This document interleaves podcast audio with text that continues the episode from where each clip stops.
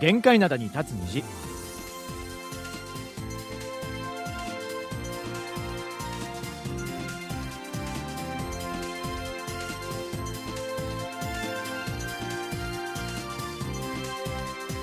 リスナーの皆さん、あにわせよ。明けましておめでとうございます。木曜日の限界灘に立つ日、トマノジリンのトム・イジンヒョンです。明けましておめでとうございますジェリー武田博光ですいやー、でもね、うんまでではないですよね、寒さが。そうですね、うん、年明けて。昼間からねマイナス10度になるという感じは少し落ち着いたんじゃないかななんていうね、うんうんうん。感じはしますよね。なんか最近はマイナスでは昼間はなかったりするので、そうですね。ね。結構過ごしやすいのかななんていうふうには思うんですけれども。はい。うん。なんかね、今年の冬寒いんじゃないかみたいなことを言われてましたけど、はい。そこまでではなさそうでまあすよね。もうそれもう毎年言ってるからね。本当に。でも寒い時はすごい寒かったですけどね。寒いですからね。はい。さて、あの、お正月の話なんですけども。そうですね、まあ、今はね、日本はね、お正月だと思うんですけれども、えーリスナーの皆さんの中にはですね、もうお正月休みは終わって、うん。まあ、すでに仕事始まったよなんていう方もいらっしゃるんじゃないかな、なんていうふうには思うんですけれども、そうですね。ね、まあ、ただあの韓国では、えー今年あの1月1日えーはい。日曜日ということで、うん、あのーただの日曜日でしたね。そうですよね。あの休日で振り替えでね日曜日とかぶるとその月曜日にが休みになるとかいうのがあるんですけども、はい。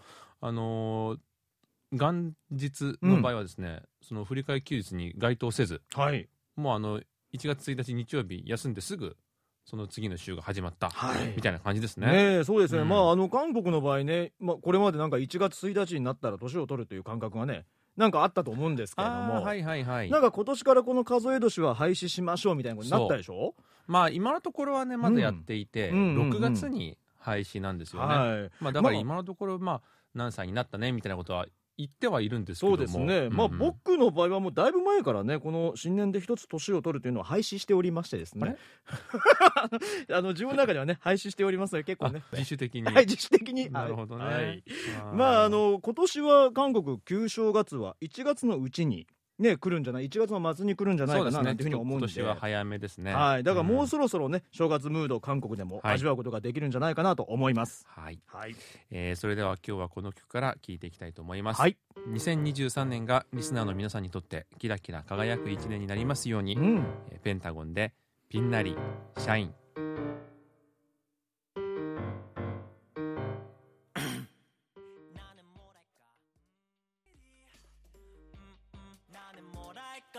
はい、えーペンタゴンでピンナリシャインでした。はい。えー今日はですね年賀状からご紹介したいなと思っております,、いいですね。えー東京都佐伯義則さんからいただきました。明けましておめでとうございまありがとうございます。私事ですが、うん。平成11年生まれの私は年男です。あら。飛躍の1年にしたいと思います。今年もよろしくお願いしますといただきました、いいですね。はい。あの、ね、平成11年生まれってことは24歳？うん若いですよね。若いですよね。やっぱあの年男年女ってこのなんか神様のパワーを多く受けることができるなんて言われてたりするんでね。あだから縁起がねかなり良さそうではあるんですけれども、まあうん。佐伯さんにとってね2023年がいい年になりますよ。う、えー願っております。はい、えーこの、えー日本語放送にもうん。年女がいてですね、はいはい。えープロデューサーのクヘインさんと、うんえークヘインさんは佐伯さんの一回り上ですね。あら俺がさっき言っちゃったからもう全部年齢バレちゃうんだけどね で中枝さんは二回り上あれとこれも年齢バレちゃったね、うん。これはあの僕が別にばらしてるわけじゃなくて原稿にそう書いてあるだけですからね。ですよね。うん。韓国ではね新年に干支を言い渡す言い表す際に、はい。まあ、単なるうさぎ年ではなくてうん。まるまるのうさぎ年みたいなことをよく言うんですけども、ね、結構韓国に来て知ったことですよねそれ僕。ね、僕はい。もそうなんですけども、うん。ちなみに今年はあの黒いうさぎの年とそうなんだそうね黒いのよ、へー。なんかうさぎっていうとね白のイメージあるじゃないですか、うんうん。うちで飼ってるうさぎちゃんも白だからね、ただね、うん。あの今あの関半分の前に超巨大なうさぎがなんかあるんですよ。えー、セジョン大王の隣に。ただねめっちゃ白かったけどね。白いんだ。それは白いいんだと思ってね。なるほどね、はい。うん、えーさて先週3年ぶりのアナウンサーオンパレードがありましたよね。そうですね、えー普段は全く音楽に縁のないパーソナリティたちがカラオケを歌うというこの謎の罰ゲームというのがまあね。あるんですけども、公開処刑ですね、えーっとジェリーさんは初めてですよね？いや皆さんの前でこうやってあの一緒に喋ったりするのは初めてですね。歌はこの前歌ったけど、ね、そうそうそうそうそう。僕は一回出させてもらってて。その後またコロナで全然出てなかったんですけども、はい。この穴尾についてもねいろいろリスナーさんからお便りいただいてます、はいそうなんですね。東京都広岡敦さんからいただきました。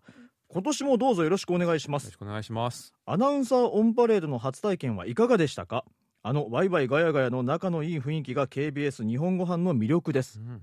この雰囲気をトムとジェリーをはじめ若いパーソナリティの皆さんが引き継いでいかなければなりません歌のパフォーマンスについてですがとても良かったですよ。ありがとうございます。青春 SA コンビはとても可愛く爽やかでした。トムとジェリーは男らしく力強いパフォーマンスでしたね。気になったのはハマヒーです。お歌はとても上手でしたが緊張していたのかとてもテンションが低かったように聞こえました、うん。ひょっとして彼女はああ見えて人見知りなんでしょうかといただきました。それはまずないですね。いやどうなんでしょうね。人見知りではないとは思うんですけど。まああれなんじゃないですか？こう上手に歌おうとしているからなんかこうそんな感じになっちゃったのかな、うん、なんかトークのとはまあ違ってこの韓国語の歌を歌われるのって初めてだったんじゃない？人前で。上手ですよね。ねうん。だからそこがちょっと緊張されてたのかななんていうふうには思うんですけど、まあ、あとあのー歌といっても韓国語の歌だったので、はい、まあそれなりにあの緊張感もあったのかなと思いますよね、でもあの僕思ってたんですけど、うん。そのマルコムのお母さんとかねはい。隙間さんとかと初めて僕会ったので。であのあそうですよね。そう。うんうん。あとハマヒーさんもそうだと思うんですよ。言ってたんで初めてだって、はいはいはい。だからね気使われてたんじゃないかななんていうふうに思うんですよね。やっぱ大先輩ですから、うんうんうん。で僕もね結構初めてこの2人にお会いしたので、はい。まあしかもあれ他の人たち囲まれてるじゃんそうそう。あれ囲まれてるでしょ？ずらーっと並んでるんですよねすごいね。なんか緊張というかこれどうしていいんだろうっていうのがあって 最初ねはいはい。戸惑ってたんですけどまあなんかあのね MC のお二人にどこまで踏み込んでいっていいのかななんていうふうに結構直前まで僕ねあの考えてたんですよ。あなるほど。でもまあ自分がね、まあ、先輩だったら後輩がガンガン来てくれたらまあ逆に嬉しいかななんていうふうに思ったから、うもういいやと思って もうガンガンガンガンなんか言っちゃったんですけどああいいじねゃないですか。でもなんかちゃんと受け止めていただいてさすがだななんねさていうふうに。すが大ベテランということで、ねえありがたかったですからね。進行でよかったですよね、はい。あの後ね三こちらもあの3年ぶりの、はい。えー忘年会ということで。そうですやりねましたね。う、うんんねあのどうみ結構食べたでしょ？食べてました。ね。ただねあの席だいぶ離れちゃったからそうそうそうそう。全然あのは話せ、ま、僕らは話せませんでしたけど。そう。僕はハマヒーさんと一緒だったんで。盛り上がってました？あのもうずっと食べてた気があんまり覚えてないんだよな。どう？ですそっちはでも結構飲んでたでしょ？ののあ僕だけだけどね。あそうみんなあなんだの女性だったので。あそうかそうかそうか。一人飲んで食べてみたいな感じでしたけど。まあでもね今後ねこういう機会が増えていくんじゃないかななんていうふうに思いますよね。そうですね。ん。はい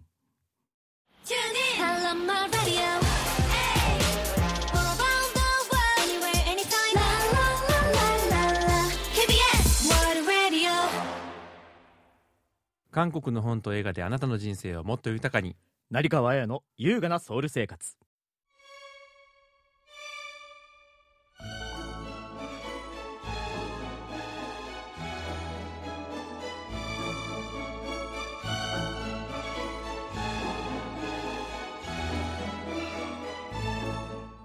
このコーナーでは元朝日新聞文化部記者で現在映画ライターとして活躍する成川彩さんに韓国の本と映画について紹介解説していただきます成川さんこんにちはこんにちは。こんにちは2023年明けましておめでとうございます。おおめでとうございまおす今私日本に？今あの年末そうなんです。年末年始なんか例年のごとく日本に戻っていて、あら。で今日は大阪から電話出演なんですけども、はいはいはいはい。はい。はい。あの次回はあのソウルからスタジオから出演させていただきます。ねはそうですよね、はい。あの皆さんもお待ちになってる方もね結構いらっしゃると思うので、はい。あはあありがとうございます。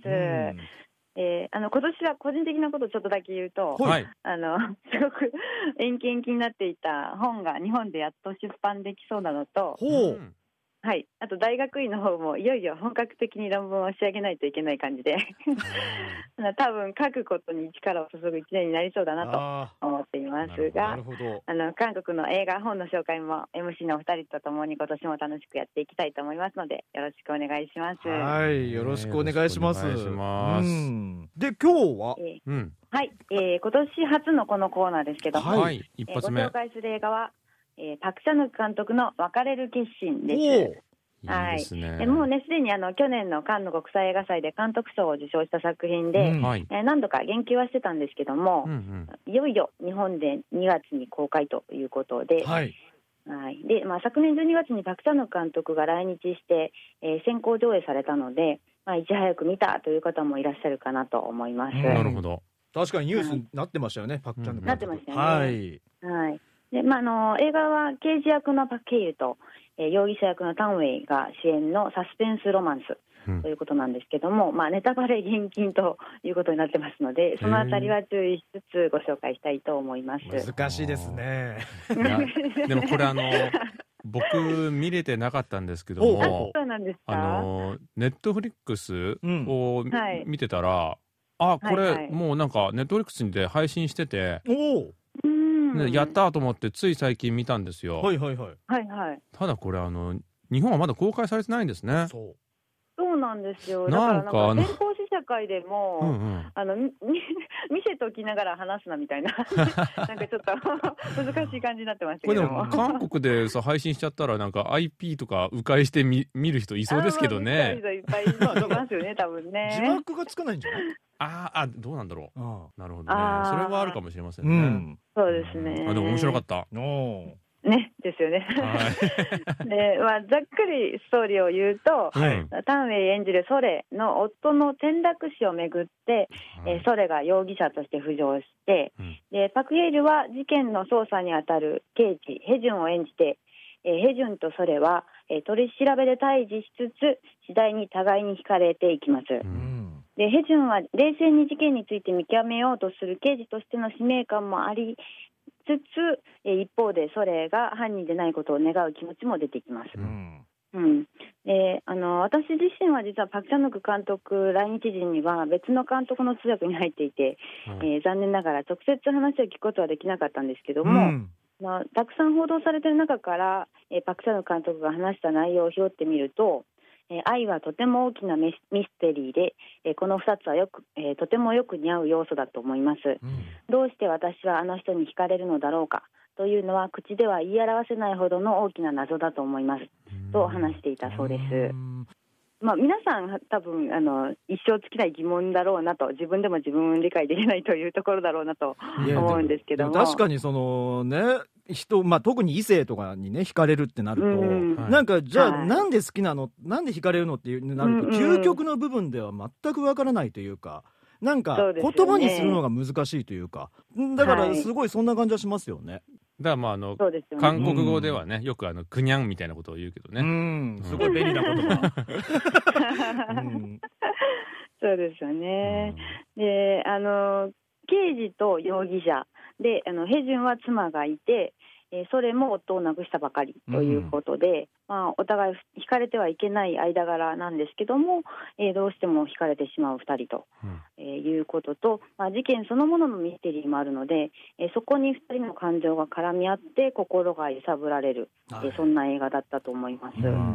うんまあ、このどうしようもない感情とそれを抑え込んで別れる決心をする瞬間っていうのがまあさすがパク・チャヌックだなと思わせる描き方で吹き込まれました。確かに。はい。うんであこれあの本当に偶然なんですけども、は私は通訳を今回担当していたのがあの軍さん、福岡、柳川の3部作が公開されたチャンネル監督なんですけども、はいはいはい。チャンネル監督もあの観客からの質問で、なんで監督はいつも愛をテーマにした映画を作るんですか？という質問に対して、うんえー私自身がわからないからだと思うというふうに答えてたんですよね。確かに。なるほどう。ん、でまあ愛はミステリーでわからないから繰り返し作品のテーマになるんだなとうん改めて思いました。なんか今聞いててあのそのやっぱ愛ってそのうんすごい感情が動くじゃないですか。だから性にも負にも動くって、う。ん。その振れ幅がすごい大きいと思うんですよ、他の感情よりも。うんうんうんだからすごい、すよね。映画ってその一部分切り取るからすごくミスそういう意味でもミステリーですよね、人間って。うん。うんそうですよね。なるほど。うん、だからなんかあのーチャンネル監督の話になっちゃうと、はい。はい。柳川っていう映画を撮った理由の一つに、うん。柳川っていう場所がものすごく静かで、はでそういうあの静かなところだと人の感情の動きが感じられるという話をしていて、うん。あそうか。映画ってこう感情を映し出すものなんだなっていうのも改めてうん。思いました。そうですよね。はい。でまあ、この別れる決心の大きな魅力の一つは、うん。タンウェイの韓国語もあったと思うんですよね。うん。はいはい。確かに。うんね、であのタンウェイは中国出身の俳優ですけども、え韓国のキム・テヨン監督と結婚していて、はい。あの実際に韓国語をどの程度話せるか私はよく知らないんですけども、はい。あの映画の中でタンウェイが話す韓国語がちょっと不自然なところがとってもセクシーでうん「えネガクロケナプミカ」え私がそんなに悪いですか?」って私が言うとよくないですけど。いやいやいやそんなことないですよ。ないくつかが本当にねセリフが流行語みたいになっていて、うんうんで、まあ、特に私印象的だったのが「マチムネ」っていう言葉だったんですけども。何回も出ましたね。確かにね。うんねうん。とうとうついにという意味の韓国語ですけども、は俺こんなセクシーな響きの単語だったかなと いうぐらい、タンウェイが言うと魅力的なんですよね。いやうあれはもう映画を見た後は、ねえ。うん、マチムネって聞くたびにタンウェイを思い出すほど印象的でした。うん。あれはもうタンウェイさんだからなんじゃないですか？そうですよね。すごいねか可愛らしいし美人だしみたいなうんめちゃめちゃ魅力的ですすよねよ。ね、そうですよね。やっぱこの外国語、うんだ韓国語となんか他の例えば日本語だったりか中国語だったりっていうのか外国語が入っていくとそれはそれでまたよりミステリーの雰囲気は出ますからね。まあ発音はなんかあの中国の方が話される韓国語みたいな感じだったんですけども、うんこの言葉遣いがうんなんか多分わざとだと思うんですけども、まああまり韓国人が使わないようなこの漢字の熟語をセリフにこう混ぜてきたりみたいのが、うんあれがなんか面白かったですね。確かにね。うんそうですよね。はい。なんかそういうセンスがやっぱりパク・チャヌ監督さすがだなと思いました。ううんん。で、タンウェイといえば設計あラストコーションで一躍スターになって、はい。えーまあその時もタンウェイの中国語の響きがすごく美しくって。はいうんで韓国では中国語に対するイメージが良くなったという話もあったんですけどあれね、うんタンウェイさんが美人だからですよね、それ。結局そこですか、そことだと思う、僕は。まあ、じゃあそういうことで。うんであの実は私親しくしてる韓国の俳優さんがうん。別れる決心にちょっとだけ出てたので話を聞いたんですけども、そうなんですねうんうん、そしたらなんか受け取った台本が自分の出演部分だけだったみたいで、うん。で全体の台本を手にしていたのは多分主演の2人だけだと思うって言ってたんですね。うん。なるほど。でまあ、それほどあのネタバレ厳禁に気を使ってたみたいで、これでも出演したけども、はい。自分がどんな場面で出てるかよく分からなかったっていうあー。見るまで。これでも最近ほとんどの作品全部そうですよ。うん、あそうなんですか？はい、だからドラマは結構前からそういう雰囲気はあったんですけど、映画までそれされちゃうと役者すげえ困るんですよ。本当に困るね、前後が分からないとちょっとねい。や僕なんてあのドラマのそういう映画の全体の流れを見て自分の役割決めるのに、全体の流れ分かんないから自分の役割がちょっと分かりづらいくなっちゃうんですよ。ちょっとなんかどうなんだろうと思いますけどね、演じる側になってみると。ネタバレ現金はすごいいいんだけど、すげえ俺めんどくさいんだけど、これで。私もなんかちょっとそうかなと思いました。まあまあ見る側という意味で言うと、まあ確かに1回目は展開を知らずに見るのが面白い映画だろうなと思うんですけども、そうですね。まあ、展開を知っても2回目3回目見たくなるような、うん。えーそういう映画でもありました。確かに。これはねこの前も話しましたけども、この別れる決心っていうのは韓国ではこの N 回視聴っていうか N 回観うん覧そう何回も見るっていうのがすごい流行りましたよね。そうですよね。で、あの、まあ、あの、2022年の本の振り返りでもお話ししたんですけども、うん。別れる決心のシナリオがベストセラーになっているほどで、はい。まあ、それほどセリフが、えーいいんですよね。うん。でうん、でまあ、皆さんもあの2月に公開されたらセリフも吟味しながらパク・チャヌクが描く愛とミステリーの魅惑的な世界に浸ってみてほしいなと思います。確かに。ね感想とか送ってほしいですね。ねあ本当ですね。ね本当2時間しかないんですけど意味のないシーンって僕の中ではあんまなかったんじゃないかななんていうふうに思うので,、うんそね。それも何回か見ていろいろねまだ僕もまだ全然追いついてないので何回も見なきゃいけないなとは思ってますね。あとやっぱあの演出がすごいかっこいいなって思えるところがすごく多くて、はい。なんかあのカットの映り方とかがいやなんかさすがだなってなんか一つのこの本当に芸術アートを見てるような感覚が常にあって、絵が綺麗だった。そうそうそう、うんね。あなんかパクチャのお嬢さんでもそうでしたもんね。そうそうそう。はい。く絵にこだわってるなっていうのはね、すごく感じますようね。んぽさが出てていいですようね。んうん、そうですよね。はいぜひね見ていただきたいなと思いますねすねはいはい。はい。えということで、えー今回は映画別れる決心について紹介解説していただきました。成川さんどうもありがとうございました。ありがとうございました。ありがとうございました続いてのコーナーは応答せよ過去のこの日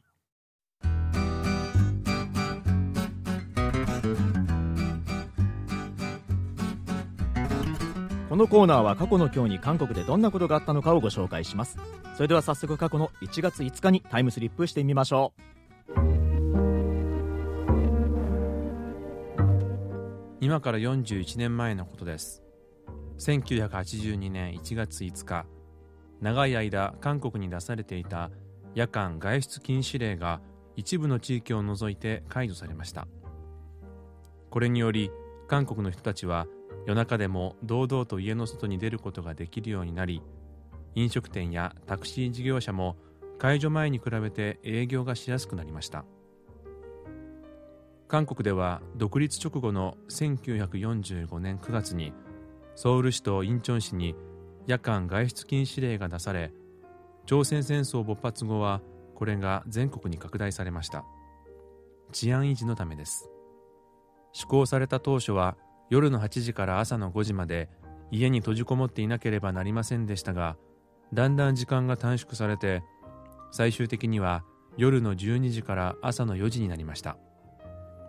しかしもちろん緊急事態が発生することもありますから医師や助産師のほか公務員や記者などは通行証を携帯した上で夜間に外出することができました。またチュンチョンブクトをはじめとする一部の地域でも60年代後半以降は禁止令が解除されていたので若い男女の間でチュンチョンブクトへ行こうとデートに誘う人たちも多かったということです。その他正月や釈迦誕生日クリスマスも一時的に禁止令が解除されていました。このような禁止令ですが80年代になってからジョン・ドゥファン政権が飴と鞭を使い分ける政策を取るようになりこの一環として禁止令も解除されました。当時他にもスポーツ産業や映画産業を盛り上げることで政権への不満を解消させようという方針をとっていたのでプロ野球やプロサッカーが一斉に発足するなどの変化もありました。今の韓国では外出が制限されるなんて想像もつかないような話ですが50歳前後から上の年齢層の人たちのうち多くは12時になると鳴り響くサイレンの音を今でも覚えているということです。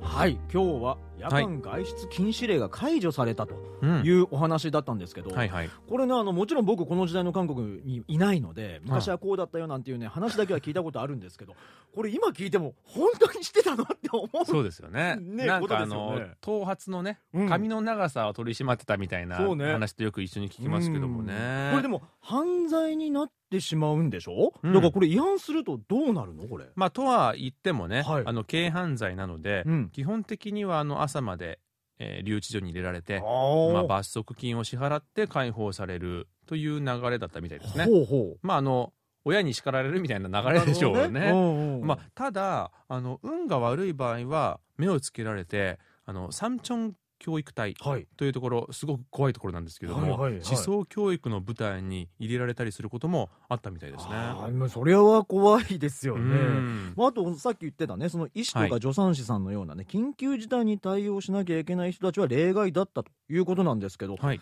でもこの他にも夜中に出歩かなきゃいけない人たちって結構多そうだななんていうふうに思って聞いてたんですけど、うんうん。例えば運送運輸関係とかね、はいはいはいそうですよね。うのもね夜中必要なんじゃないかななんていうふうに思うんですけど、まあ、本当にその通りで当時はあの高度経済成長期でもありますから、うん。えー建材の運搬などといった業種は、まあ、簡単にあの通行証が出たみたいですね。なるほどね。それからね意外なのはあのソンロンタン屋さん。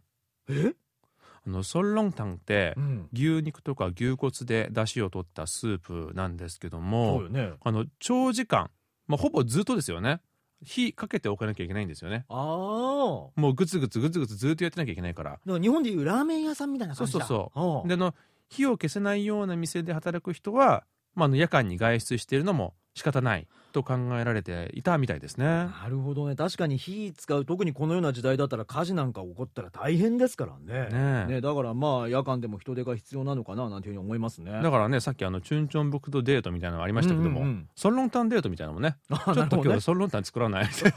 なるほどね。できたかもしれないよね。店開いちゃうかもね。う んえーだからですねあの警察官のように夜中働いてる人たちはソンロンタン屋さんにこの夜食を出前してもらうっていうのがまあ定番だったみたいですね。はあなるほどね、うん。それもそれでまた面白いよね、うん、でもねほら今の韓国って小さな子供たちが12時過ぎまでに塾に行ってるっていうのも結構あるじゃない。ありますね。うん。だからうんうん。それ考えると今と昔だいぶ違う国だななんていうふうにそんな昔でもないですからね、まあ、あの勉強じゃなくても韓国ってそもそもこの繁華街が全然眠らないっていうのはあるじゃないですか、うん、確かに。終わんないじゃないですかずっと、まあね、その時代と比べるとのギャップが面白いなっていうのはありますね。反動だよ反動。ね、えー、それではここで一曲聴いていきましょう「ラブレイン」というドラマの曲なんですけどもこのドラマでは主人公とその彼氏が夜間外出禁止令のためにソウルに戻れなくなるという、まあ、さもありなんだ展開がありました、うん、ナヨンゴンで「サラグンピチョロン」「恋は雨のように」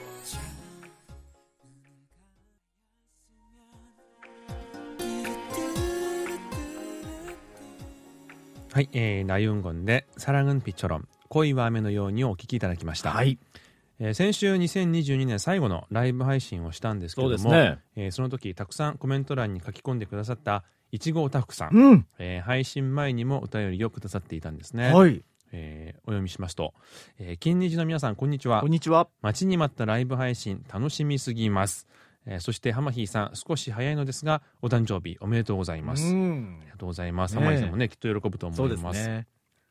えー前回の放送でおっしゃっていたチュックミ、えーめちゃくちゃ気になっていつも行く韓国居酒屋さんにリクエストして作っていただきました、はい。えー辛いものが苦手なのでちょっとマイルドにしていただいたのですがそれでも辛かった、うん。えーでも癖になる美味しさで毎回韓国居酒屋さんに作ってもらっています金日の皆様にとって、えー素敵な新年が訪れますようにといただきました。はいありがとうございます。うん。チュクミね。うん。うん、あのこれはあのチュクミについてってわけではなかったですよね、はいはいあのハマイーさんのこの前のコーナーで、うん。あのナッコプセという料理を紹介したんですね、はい。でナッコプセっていうのはナッチうん。コプチャン、うん。セウ、えーナクチ、えー、テテナガダコ。はい。コプチャンはコプチャンですね、うん。であのセウっていうのはエビ。えこれが入ったあの、まあ、鍋料理ということではい。それを紹介したんですけども、まあ、あのナッチとよく似たもので、まあ、チュクミみたいなのもあるよねっていうことで登場してましたね。イイダコですよね日本で言うとね。そうそうそうそうそん。まあでもあのあれですよね。大体この炒めて食べる場合はナッチもそうですけども、はい。辛くしますよね。いやそうよね。だからこのうんうん。チュクミなんてすごい辛いから僕からしてみれば、うんうん。はいはいはい。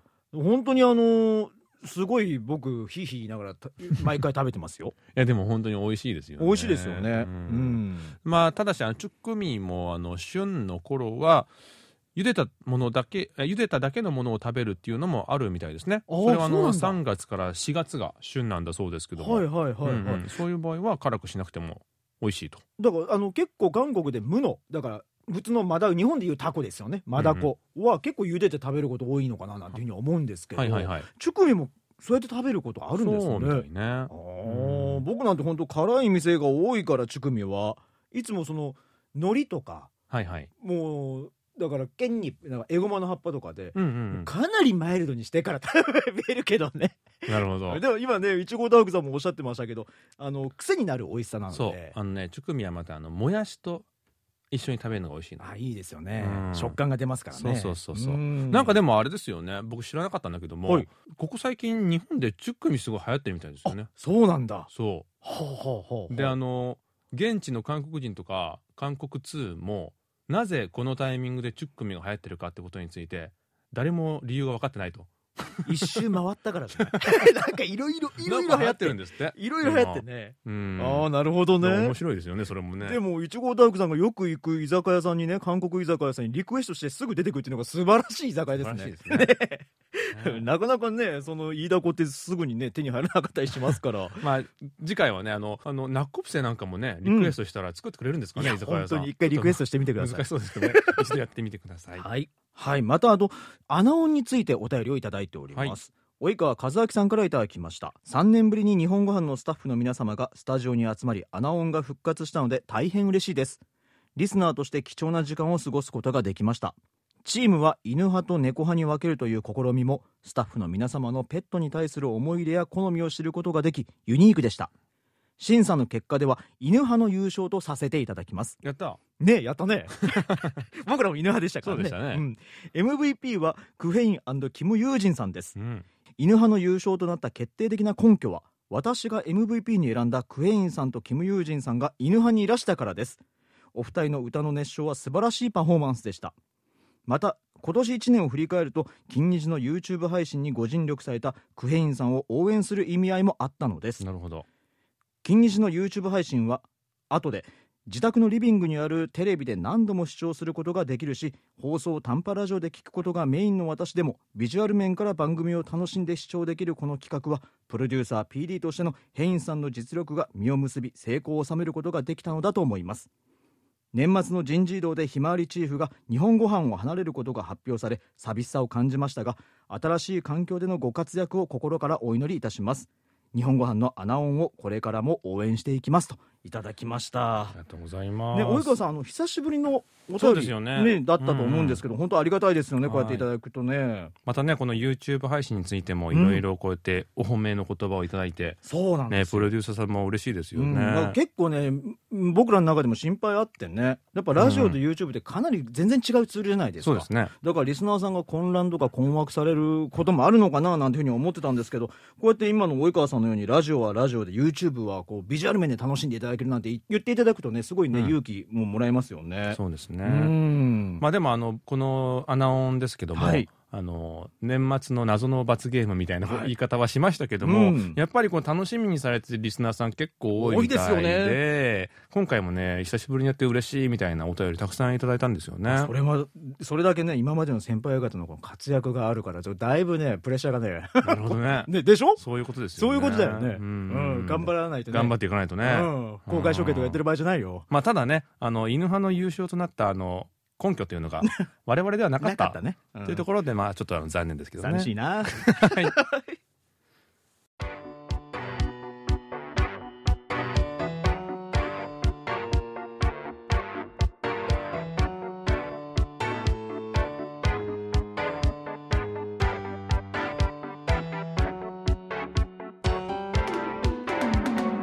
さて続いてのコーナーは2030青春エッセイ2030青春エッセイはチョン・イソンさんとアミニさんが韓国の今を生きる20代30代女性として日常の小さな発見を個人的な観点から綴ったエッセイをもとにトークをしていくコーナーです。ミーさんこんにちは。こんにちは。皆さん、明けましておめでとうございまおす。めでとうございます。ううんねね新年一発目のエッセイなんですけども、うん。新年一発目なんですけど、金日ほほぼ半年ではないんですが、9月以来ですか。あれそんなに久しぶりだっけ？金日が。だからねあのなんかそうなんですよね。いろいろ変わったんですよね、う。ん。だから僕なんかは本当穴尾の時に久々だねみたいな話をね。したんだよね。あそっか。あまあアナオンではあったけどもそうそうそう。そのコーナーではもうそんなに久しぶりなんですね。そうなんですよね。なるほど、うん。じゃあねハードルは高まりますね。逆にそっちに。ということであの早速はい。新年一発目のエッセイを聞かせていただきたいと思います、はい、お願いします。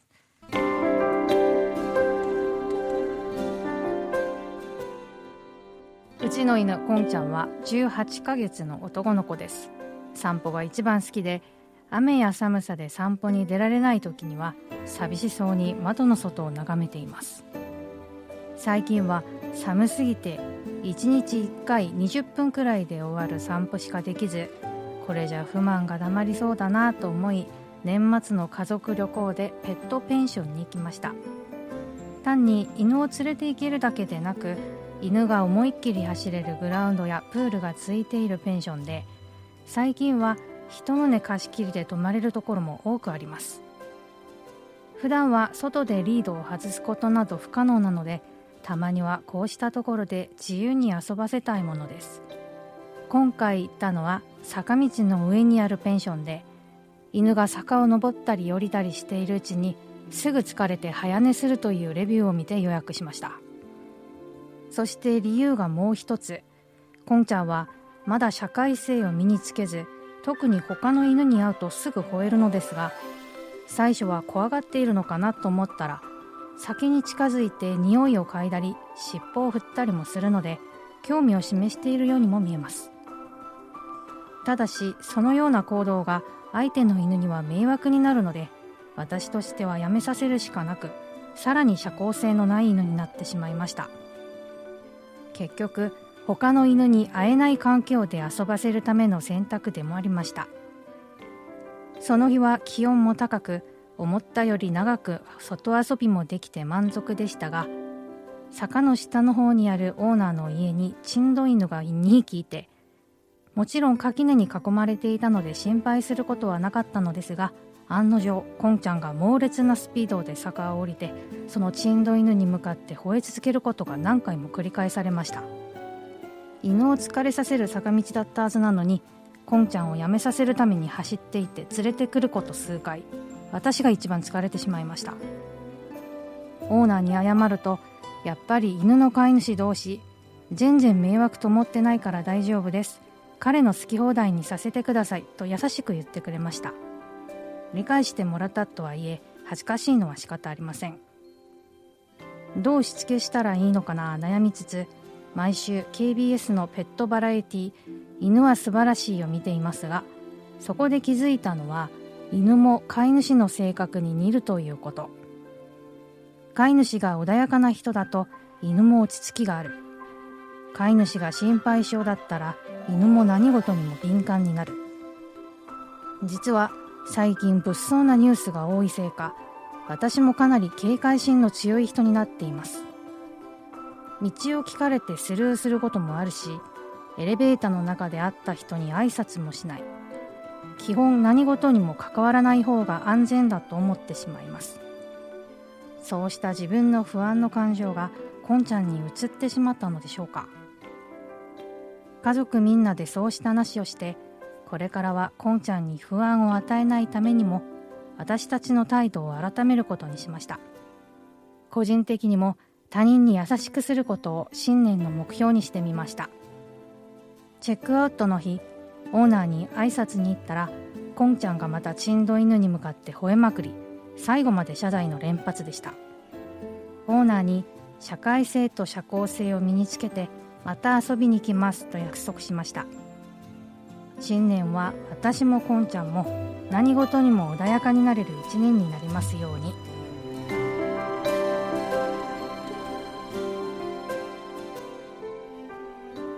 はい、はい。ということで、うん。ワンちゃんの話ということやそうねですね。ペットペンションですね、ん。できました。ね可愛いななんて思いながら聞いてたんですけど実際に飼い主としては本当大変だったろうなというので 思いますけどね。一番疲れたってことですうね男の子は確かにちょっと飼い主も力がちょっと必要ですね。うん。体力が必要です。でも本当に特にまあワンちゃんだと思うんですけど飼い主に似るっていうのはまあ本当でうんだからうちも飼ってた犬やっぱひげ生えたりするん何や ひげもともと生えてるやん。いやみんなもともと生えてんねん。ななんであの、ずまあ、一番近くにいるいたのがおふくろだったの母親だったんで、だから母親の性格にちょっと似てきてたのはあったんですけど、うんあと韓国だったら歌手のねヒョンがね、うんあの2匹犬飼ってたりするんですけど、漏れなく2匹とも歌歌うの。よえすごくない？あね。全部の曲じゃないんだ。ある特定の曲だけはうーってそこだけ歌うへえかわいい、ね、だから本当に似るんだななんていうふうに思いながらね。そこも似るんですか？でもね本当性格とかは本当冗談抜きで本当にね、うん。あのまさにそうですね。ね似ちゃいますからね、うん。大変だろうなとは思いますよね、へうん。ーちょっと態度を改めて優しい優しい人になればこんちゃんも優しくしてくれるのかなと思ってなるほど。うん。我々にもねちょっとあの優しくしてもらえるといいですけども。えでもこのペットペンションって、うん。僕はもちろんあのペット飼ってないので、はいまあ行ったことないし、はい。あまりこう行く機会もないと思うんですけどもはい。なんか結構高かったりするんですか？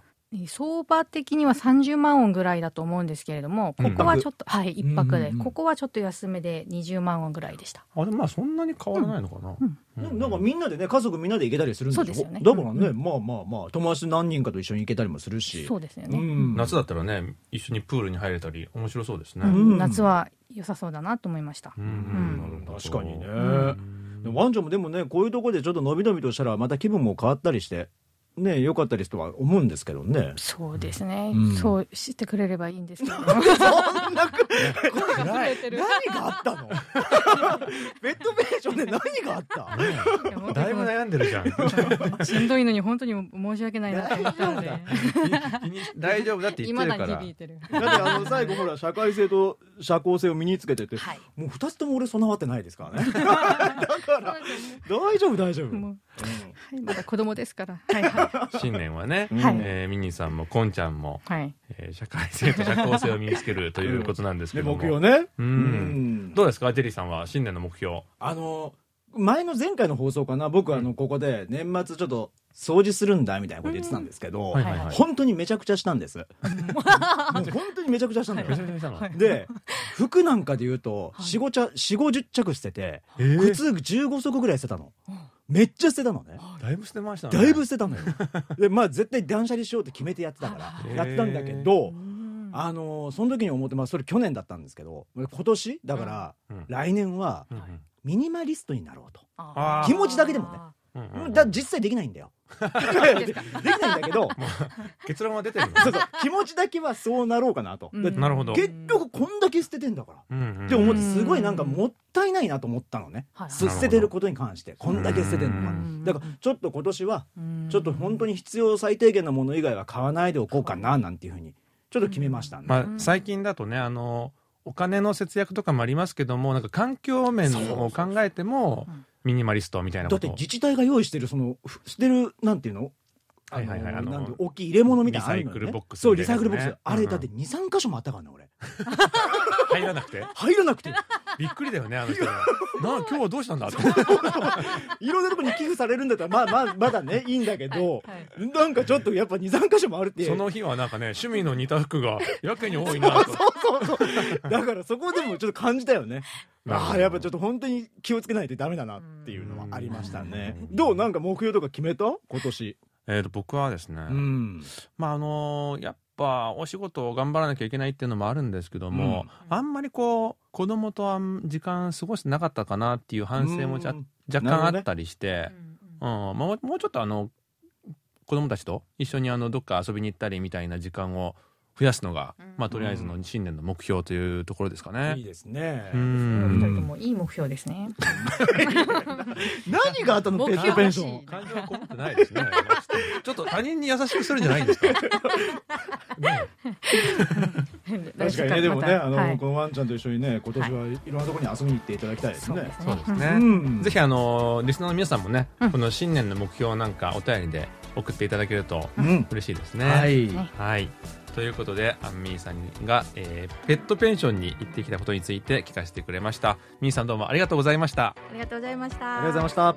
したそろそろお別れの時間が近づいてまいりました。